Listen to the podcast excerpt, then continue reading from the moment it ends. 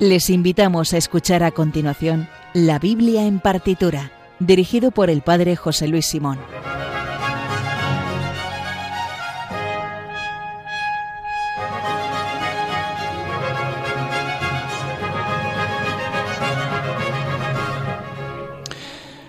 Buenas noches, después del programa El hombre de hoy, Dios del Padre eh, Luis Fernando de Prada. Vamos con el sexto programa ya de la Biblia en partitura.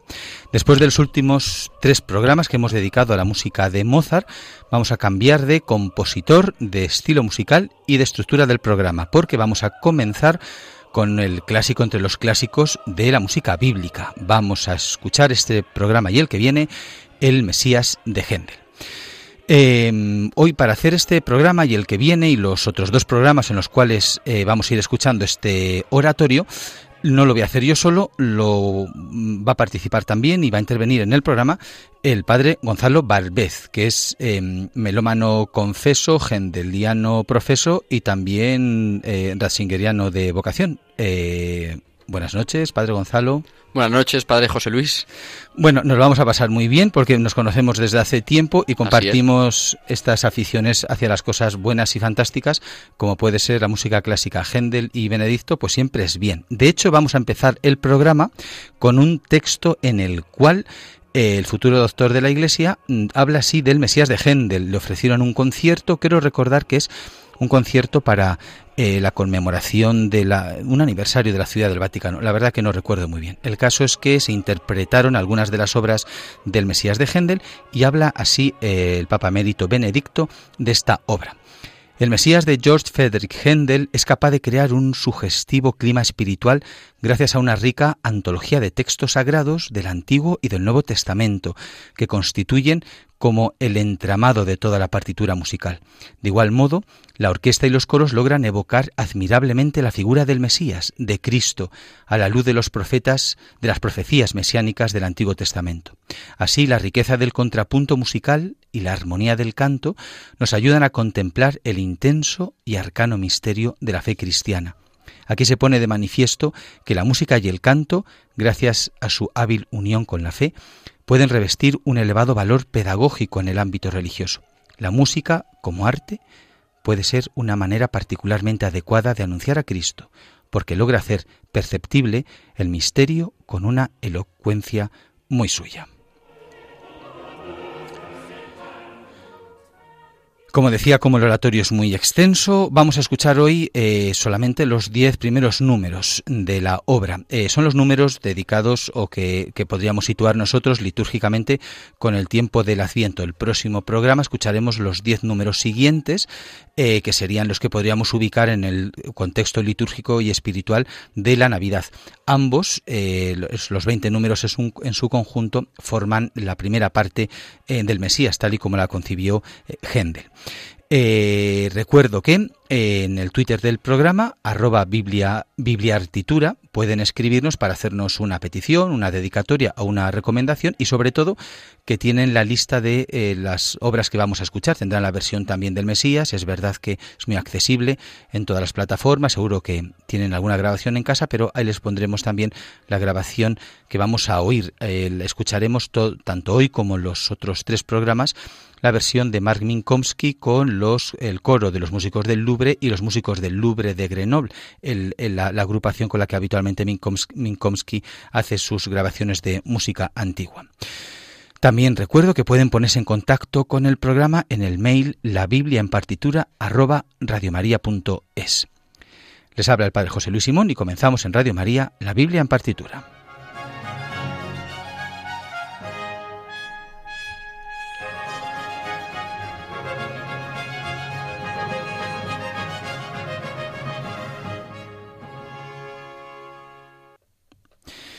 Y como decía, vamos con uno de los grandes de la música clásica y de la música bíblica, desde luego.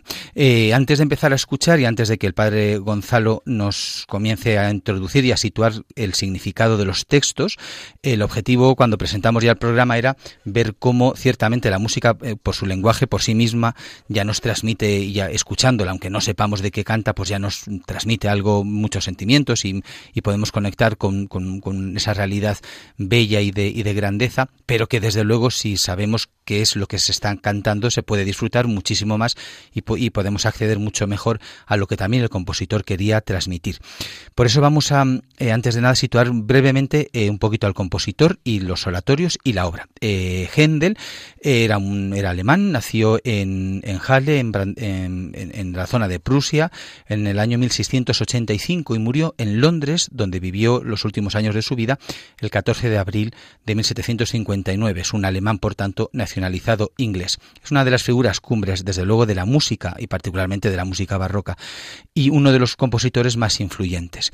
Eh, eh, su legado musical eh, es muy interesante porque une la tradición alemana, el donde él nació, con la italiana eh, dado que él hizo unos viajes a Italia donde conoció sobre todo el género de la ópera, muy influyente, por ejemplo, para este oratorio que vamos a escuchar, pero también el género inglés, sobre todo el oratorio inglés, y, esa fusión de estos tres, de estas tres tradiciones musicales, eh, generó obras tan, tan eh, interesantes como la que vamos a escuchar, como el Mesías de Händel.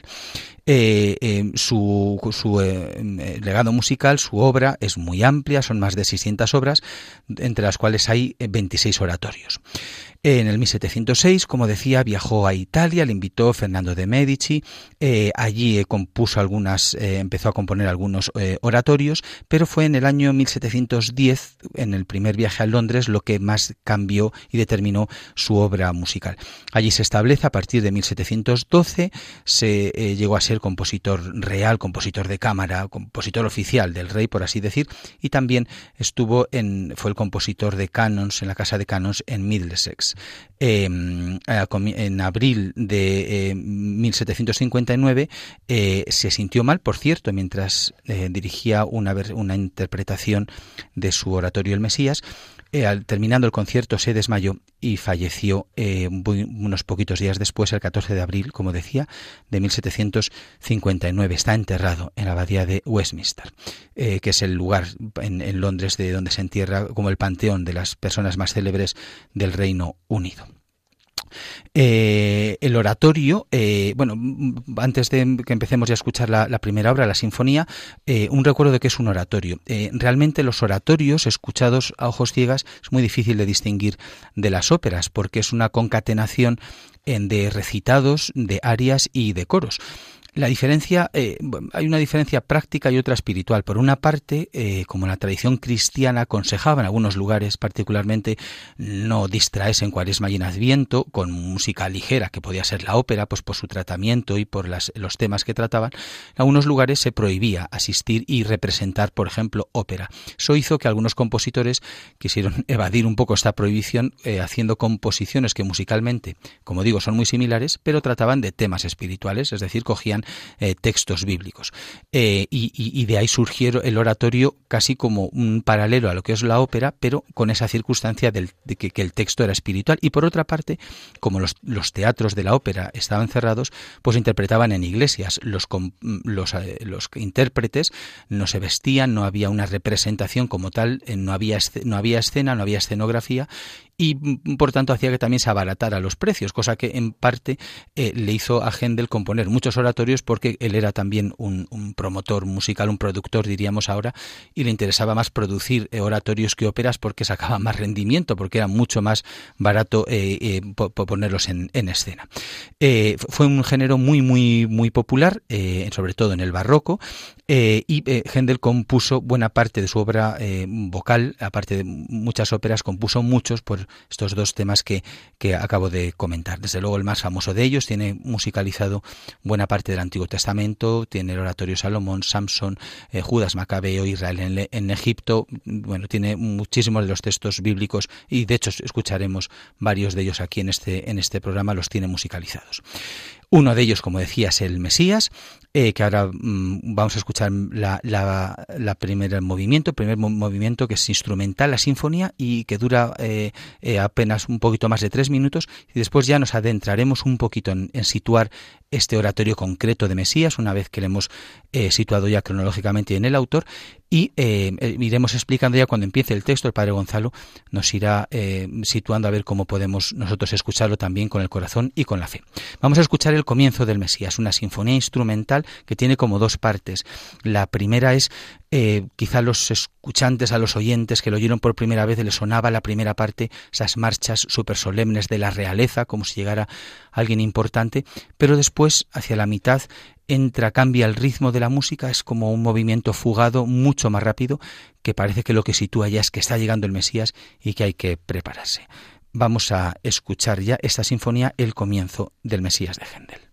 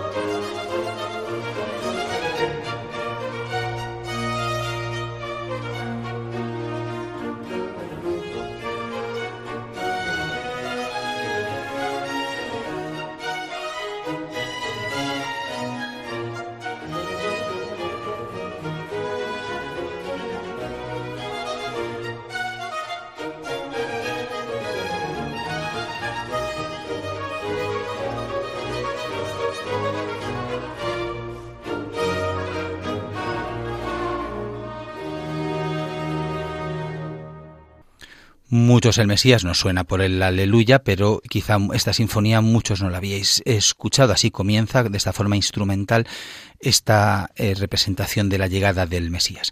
Vamos a empezar a escuchar ya eh, los siguientes movimientos. Los vamos a ir escuchando eh, de tres en tres, porque con la estructura que decía antes, que se asemeja musicalmente a las, a las óperas, pues en concreto estos primeros números, matemáticamente Händel compuso, en primer lugar, un recitado, un aria y acompañado por un coro. Y lo vamos a ir escuchando de tres en tres, dado que también los textos tienen una cierta unidad. Decir solamente que el Mesías fue compuesto puesto en el, por ejemplo, en el, en el año 1741, en menos de un mes, en muy poquitos días, y el texto bíblico está recopilado por un libretista no muy conocido, por Charles Jennens, eh, a partir de, los, de la traducción de la Biblia de El Rey Jacobo. Bueno, ¿qué es, cómo empieza, qué textos o qué es lo que musicaliza Händel? Bueno, pues para esto hemos traído aquí al padre Gonzalo Barbez, que vamos a mm, darle ya su espacio porque yo hablo demasiado y aquí lo que lo interesante va a ser lo que él nos va a proponer de cómo podemos escuchar eh, no solamente la música, sino los textos que están musicalizados. Gonzalo, ¿cómo, qué textos, eh, cuál es la selección o qué nos puedes contar para poder disfrutar mejor de esta música? Después de la sinfonía inicial, El Mesías comienza presentando una serie de, de profecías entresacadas del Antiguo Testamento que anuncian el advenimiento del Salvador. En concreto, el Mesías empieza con unas palabras tomadas del profeta Isaías, de su llamado Libro de la Consolación, que dicen así, en el capítulo 40, versículos 1 a 3. Consolad, consolad a mi pueblo, dice vuestro Dios. Hablad al corazón de Jerusalén, gritadle, que se ha cumplido su servicio y está pagado su crimen, pues de la mano del Señor ha recibido doble paga por sus pecados. Con este solemne comienzo, una voz anónima proclama el consuelo de parte del mismo Dios. Consolad a mi pueblo. Estas palabras se dirigen al corazón del pueblo de Israel, que se encuentra desterrado, disperso y cautivo en Babilonia, forzado a vivir fuera de su patria. Sin embargo, ahora, tras años de sufrimiento y separación, Dios le promete un nuevo éxodo, pues le llega el momento de emprender el camino de regreso a casa. Como sucedió en aquel primer éxodo con la liberación de Egipto, Dios va a guiar al pueblo de Israel hacia la tierra prometida. Y ahora no será un camino duro, sino que encontrarán un camino despejado que los llevará ante la gloria del Señor. Con unas palabras que avivan la esperanza de los israelitas, el oratorio continúa con otras palabras del profeta Isaías, a continuación los versículos 4 y 5, que dicen así. Una voz grita, en el desierto preparadle un camino al Señor, allanad en la estepa una calzada para nuestro Dios, que los valles se levanten, que los montes y colinas se abajen, que lo torcido se enderece y lo escabroso se iguale. Se revelará la gloria del Señor y la verán todos juntos, ha hablado la boca del Señor. Cada uno de los cuatro evangelios ven cumplidas estas palabras de Isaías en la misión de San Juan Bautista el precursor, que prepara el camino para Jesús el Mesías. Él es la voz que grita en el desierto. Juan Bautista, con su vida y predicación, es el encargado de preparar un camino al Señor, un pueblo bien dispuesto, invitando a la conversión. Es esta conversión precisamente la que allana los corazones y las asperezas de nuestro corazón para preparar la manifestación de la gloria de Dios.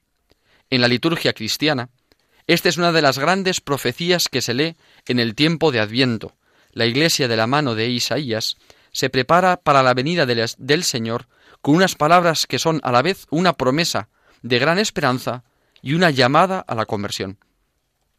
Para el cristiano el consuelo que el profeta Isaías proclama al pueblo de Israel cautivo es sólo un anuncio del verdadero consuelo, alivio y liberación de todos los males humanos que ha venido a traer Cristo a la tierra. La gran esclavitud del hombre es el pecado, de la cual somos rescatados y liberados precisamente por la venida de Cristo en la carne. Esta es nuestra esperanza que revivamos ahora en el Adviento. Así toda la historia del Mesías, desde el comienzo, se muestra como la historia del gran consuelo que Dios ha querido ofrecer a los hombres.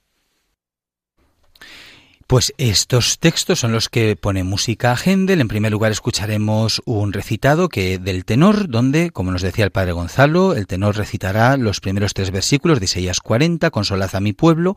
Cuando llegue al momento de una voz grita, ya vais a escuchar cómo el tenor se pone de una mucho más intenso y parece que realmente está gritando. Después el mismo tenor eh, hará el aria, que como dice que los valles se levanten, ahí las notas van para arriba. Cuando diga que los montes y colinas se abajen, las notas van para abajo cuando diga que los cabrosos se iguale, eh, hay unas notas muy largas que van generando como una sensación de planicie. Y para acabar, como estamos encantados, todos, pues con un coro que parece casi que es bailable, eh, pues eh, estará muy feliz de decir que de esa manera se revelará la gloria de Dios y todos juntos la verán. Vamos a escuchar ya estos tres movimientos de con, los primeros que, los primeros que aparece texto de El Mesías de Händel.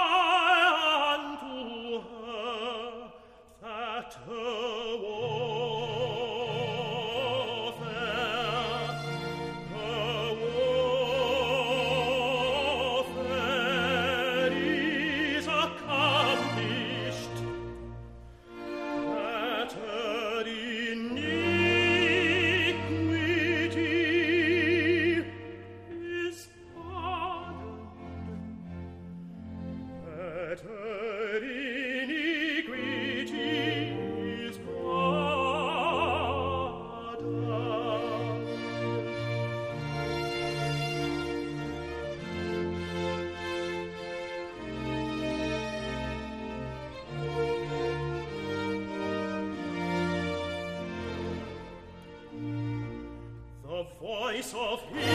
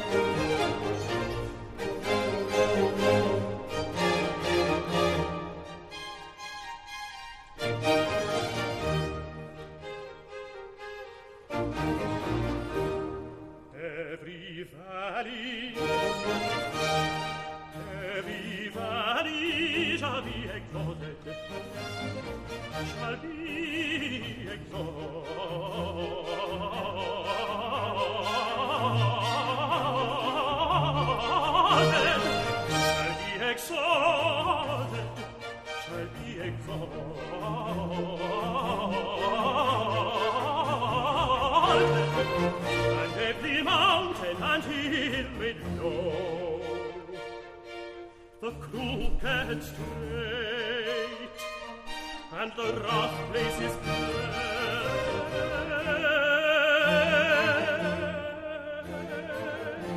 the crooked straight the crooked straight and the rough places plain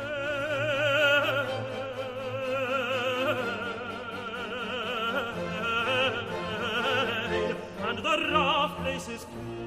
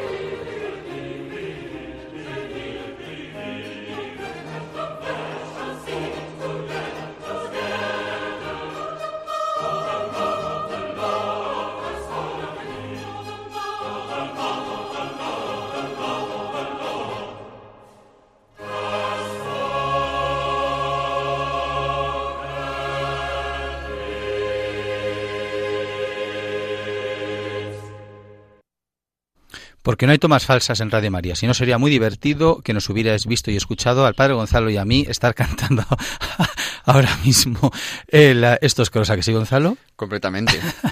bueno, otro día, eh, el Padre Luis Fernando, si nos escucha, por favor, tomas falsas. Necesitamos ya porque esto es lo más divertido. Bueno, pues estos eran los, los tres primeros movimientos con texto del Mesías. Vamos a continuar con los, eh, los tres siguientes. Padre Gonzalo, cuéntenos.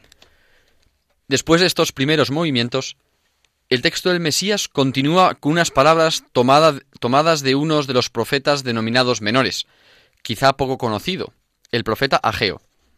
En concreto, el capítulo 2, versículos 6 y 7. Pues esto dice el Señor del universo. Dentro de poco haré temblar cielos y tierras, mares y tierra firme, y haré temblar a todos los pueblos, y vendrá el deseado de todas las naciones. Junto a la deportación y al destierro de Babilonia, la otra gran catástrofe para los israelitas fue la destrucción de su magnífico templo, el templo de Salomón. Este era el lugar de la presencia de Dios, la morada de su gloria, en cuyo altar se ofrecían los sacrificios y ofrendas agradables a Dios. Sin embargo, con la destrucción de Jerusalén, el templo quedó reducido a cenizas. Pero de nuevo, Dios anuncia al pueblo de Israel por medio de los profetas la construcción de un nuevo templo, de mayor esplendor y gloria que el antiguo. Estas palabras tienen para los israelitas un tono alentador, lleno de esperanza. El segundo templo tendrá muchos más bienes y tesoros que el primero, pues Dios hará temblar cielos, mares y tierra firme a todos los pueblos, que vendrán con todas sus riquezas, y Dios llenará este templo de gloria. Este movimiento de cielos y tierra de todas las naciones hacia el nuevo templo anuncia el movimiento de todos los pueblos, de todos los lugares y tiempos, hacia Cristo y su Iglesia. Ciertamente la venida del Salvador es como la edificación de un templo mucho más glorioso y excelente que el antiguo, pues está construido con las piedras vivas de los cristianos. En estas palabras del profeta Ageo, Cristo aparece como el deseado de todas las naciones, una idea que continúa las siguientes palabras del Mesías, tomadas esta vez del profeta Malaquías, capítulo 3, versículos 1 a 3. De repente llegará a su santuario el Señor a quien vosotros andáis buscando, y el mensajero de la alianza en que nos regocijáis. Mirad que está llegando, dice el Señor del universo. ¿Quién resistirá el día de su llegada? ¿Quién se mantendrá en pie ante su mirada?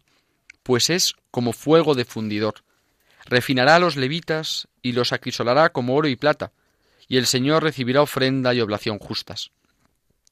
El Señor a quien vosotros andáis buscando no es otro que Cristo, el deseado de todos los hombres. Como estamos recordando ahora en Adviento, Jesucristo es el Señor que viene a su templo, primero en su primera venida en la humildad de la carne, pero también en su segunda venida en final, en gloria y majestad.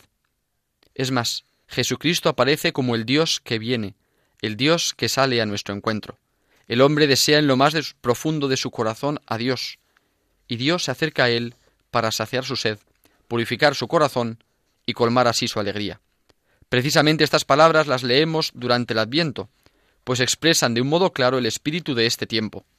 Dios toma la iniciativa para salir al encuentro del hombre, y el hombre necesita prepararse para salir al encuentro de Dios. ¿Y esto cómo lo pone música? ¿Cómo lo traduce en música Händel? Pues en primer lugar, el texto de Ageo es un recitado para abajo, antes eran para tenor, ahora es para abajo, en el cual, pues el, el, en, un, en un recitado muy enérgico, pues va a contar cómo va a hacer el Señor cuando llegue tambalear, el, cuando diga en inglés I will shake, parece que las notas tambalean como si temblara todo. Después continuará el mismo recitado del bajo con la parte de Malaquías, cuando, que nos decía el Padre Gonzalo, que llegará a su santuario el Señor. Eh, la, eh, la, contralto, la soprano, eh, después cantará el aria de quién resistirá el día de su llegada. parece que las notas, como si, como habla del fuego de fundidor, parece como si estuviera crepitando ahí el fuego musicalmente. Y acabará el coro recordándonos que va a refinar a los levitas y les vamos a escuchar un poco ahí que no van a estar muy conformes con ese refinamiento en el fuego, porque cuando diga and he shall purify en, en inglés, se purify, ya veréis como les vamos a escuchar ay, ay, ay, ay, qué daño, que esto siempre, de que a uno le purifiquen, nunca es bien del todo. Pues vamos a por estos tres movimientos, el recitado, el aria y el coro. De la, estamos todavía en la primera parte de El Mesías de Gendel.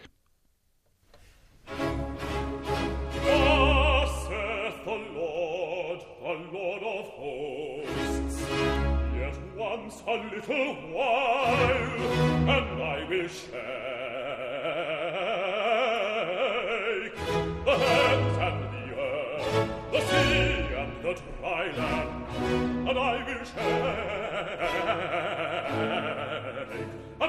shake. All nations I shake the hands of the earth the sea the dryland all nations I shake. And the desire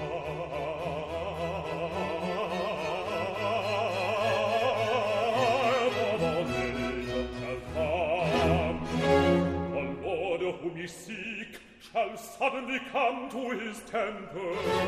Even the messenger of the covenant whom ye delight in. Behold, he shall come,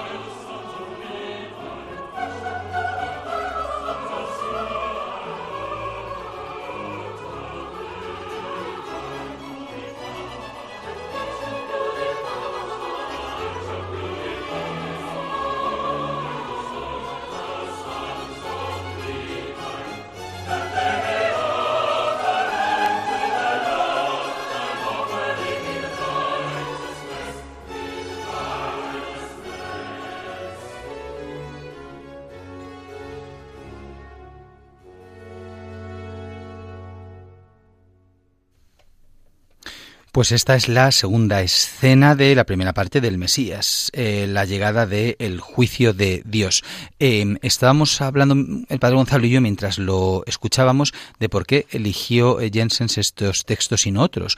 Em, he leído, eh, bueno, es una cosa compleja, que él se postulaba en contra del deísmo, esa corriente filosófico-teológica en la cual pues Dios estaba y a usted a saber dónde, etcétera, etcétera, interviene, pues depende del día. Y sin embargo, no, el, libretista quería, o sea, quería recalcar que eh, no Dios interviene, actúa realmente y que se puede percibir y te puedes relacionar con él en lo concreto. Y de ahí que estos textos elegidos en concreto insisten mucho en esto, en la llegada, digamos, en la plasticidad y en la y en y el poder sentir y percibir que realmente Dios ha llegado y como estamos escuchando, pues que juzga y que las naciones van a temblar y que las tinieblas cubren la tierra, etcétera, etcétera. Es decir, que se ve que sus efectos están muy presentes aquí, aquí en la tierra. Y pues vamos a escuchar ahora eh, la siguiente escena. Vamos a escuchar ahora el comienzo de la tercera escena.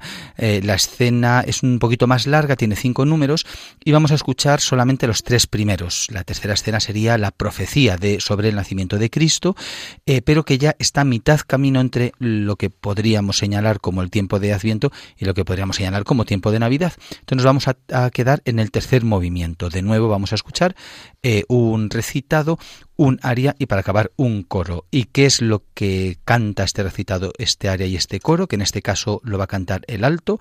Pues para eso hemos contratado al padre Gonzalo Barbez, que nos lo explica con, eh, con delectación y fricción. El Mesías de Händel continúa su bello entramado de profecías del Antiguo Testamento ahora con una de las palabras del profeta Isaías que con más claridad se refieren al nacimiento del Mesías, en concreto, Isaías capítulo 7, versículo 14. Mirad, la Virgen está encinta y da a luz un hijo, y le pondrá por nombre Emmanuel, Dios con nosotros. Este anuncio profético habla de dos signos de salvación que serán dados por Dios. Una Virgen que concebirá y dará a luz, y un niño que es llamado Dios con nosotros. Aunque estas palabras fueron pronunciadas en un contexto histórico concreto, durante el reinado de un impío y perverso rey de Judá, la Iglesia siempre las ha entendido como una clara profecía del nacimiento virginal de Cristo. María, que es virgen y madre a la vez, es la mujer elegida para dar a luz a Dios, al Mesías, el verdadero Dios con nosotros que nos trae la salvación. En Jesucristo se hace realidad que Dios habita realmente entre nosotros. Así lo resume el apóstol San Juan en el prólogo de su Evangelio. El Verbo se hizo carne y habitó entre nosotros puesto que se trata de una de las profecías que con mayor claridad se refieren a la divinidad de Jesucristo, por supuesto, no podía faltar en el texto del Mesías. Tampoco nos falta a nosotros en la liturgia del Adviento. De hecho, es uno de los pasajes bíblicos más repetidos. Esta escena del Mesías continúa con otras palabras también del profeta Isaías, este vez del capítulo 40, versículo 9. Súbete a un, monte, elevado, heraldo de Sión. Alza fuerte la voz, heraldo de Jerusalén. Álzala, no temas. Di a las ciudades de Judá, aquí está vuestro Dios. Pero ahora las palabras están entrelazadas con otras, también del profeta Isaías, capítulo 60, versículo 1. Levántate y resplandece, porque llega tu luz. La gloria del Señor amanece sobre ti. Se acerca ya la venida del Mesías, el nacimiento del Salvador, y esta es una noticia que debe proclamarse desde un monte elevado, alzando fuerte la voz. Precisamente todos los profetas, hasta Juan el Bautista, son esos mensajeros que gritan de parte de Dios a las ciudades de Judá y le señalan que aquí está nuestro Dios. Es tan grande la noticia que hay que proclamarla siempre. Hay que proclamar que Dios está en medio de nosotros. Esa es la buena noticia, que eso significa evangelio, la buena noticia de la salvación. Y como expresa el profeta Isaías, esta buena noticia es fuente de luz para todos los hombres. Levántate, resplandece, porque llega tu luz. No podemos olvidar que esta es la razón por la que en estos días cercanos a la Navidad adornamos las calles y nuestras casas con luces. Las luces de Navidad son una tradición cristiana de gran valor y contenido. Dios ha venido a traer la luz a una tierra que está sumida en tinieblas. Es más, Jesucristo ha dicho de sí mismo, yo soy la luz del mundo. Y esto es lo que pone música Händel de un modo muy bonito, con este plasticismo del barroco que querer transmitir cada sentimiento, cada emoción, cada idea de un modo musical, pues él comienza el alto con un recitado que genera un ambiente como muy muy íntimo, podríamos decir muy dulce, para decir que mirad, la Virgen concebirá y dará, y dará luz un hijo. Después el alto de nuevo canta el aria de Isaías 40 que nos decía el padre Gonzalo, de Súbete a un monte elevado, que es una melodía muy bonita, como muy confiada, muy, muy optimista, para volver a repetir ese texto, lo vuelve a repetir todo el coro, el, eh, insistiendo, enfatizando musicalmente el arise, que es el levántate, la, llamada a, esperar alegres la llegada del Mesías. Vamos a escuchar ya estos tres movimientos.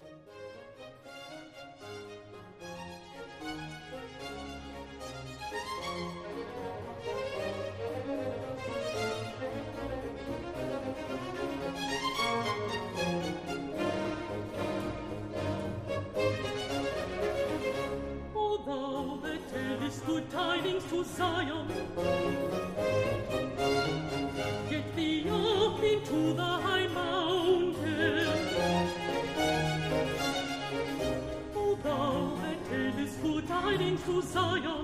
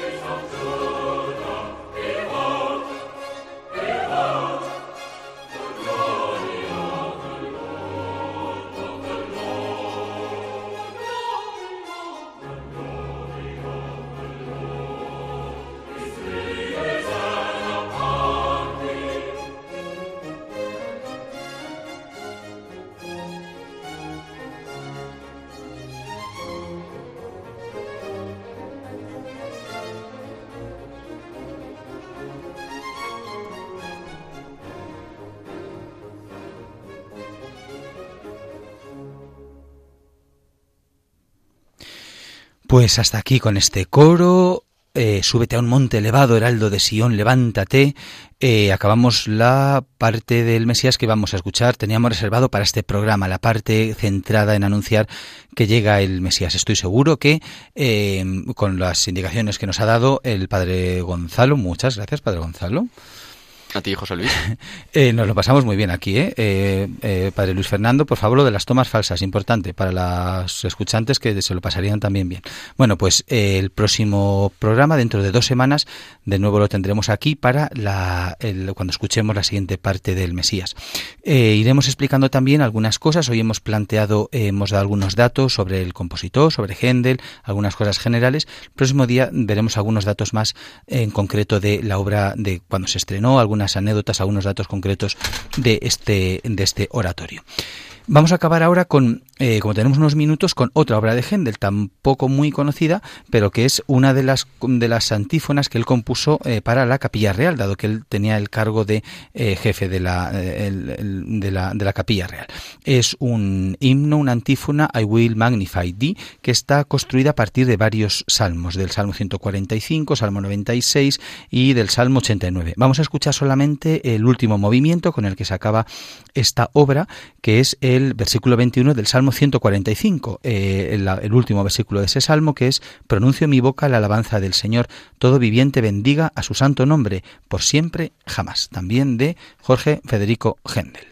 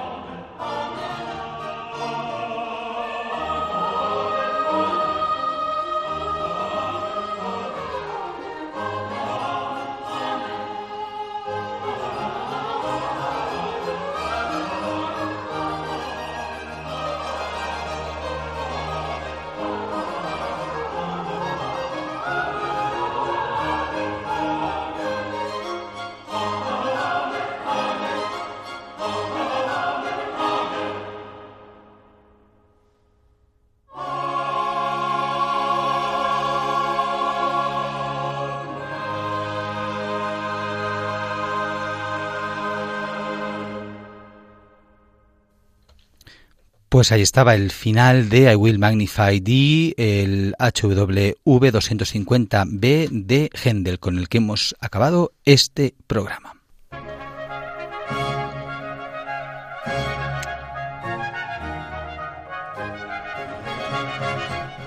Y aquí lo dejamos. Recuerden que pueden volver a escucharlo íntegramente en el podcast que se encuentra tanto en la web de Radio María, radiomaria.es, como en la aplicación de radio. En el Twitter, arroba bibliartitura, pueden escribirnos para hacernos una petición o dedicatoria y además tienen esta lista de obras que acabamos de escuchar. Nos podéis escribir a la biblia en partitura arroba radiomaria.es. La próxima semana, a esta misma hora, estará el programa Música de Dios sobre música sacra o litúrgica con el padre Eusebio Guindano. Y también el domingo a la una de la madrugada se emite Clásica en Radio María, presentado una semana por José Vicente Molina y otra por María José López. Nosotros volveremos en dos semanas, estaremos aquí de nuevo para escuchar el Mesías. Ahora les dejo con Soledad Cosmen y su programa La verdad nos hace libres. Sean buenos y si no, confiésense. Muchas gracias y hasta la próxima.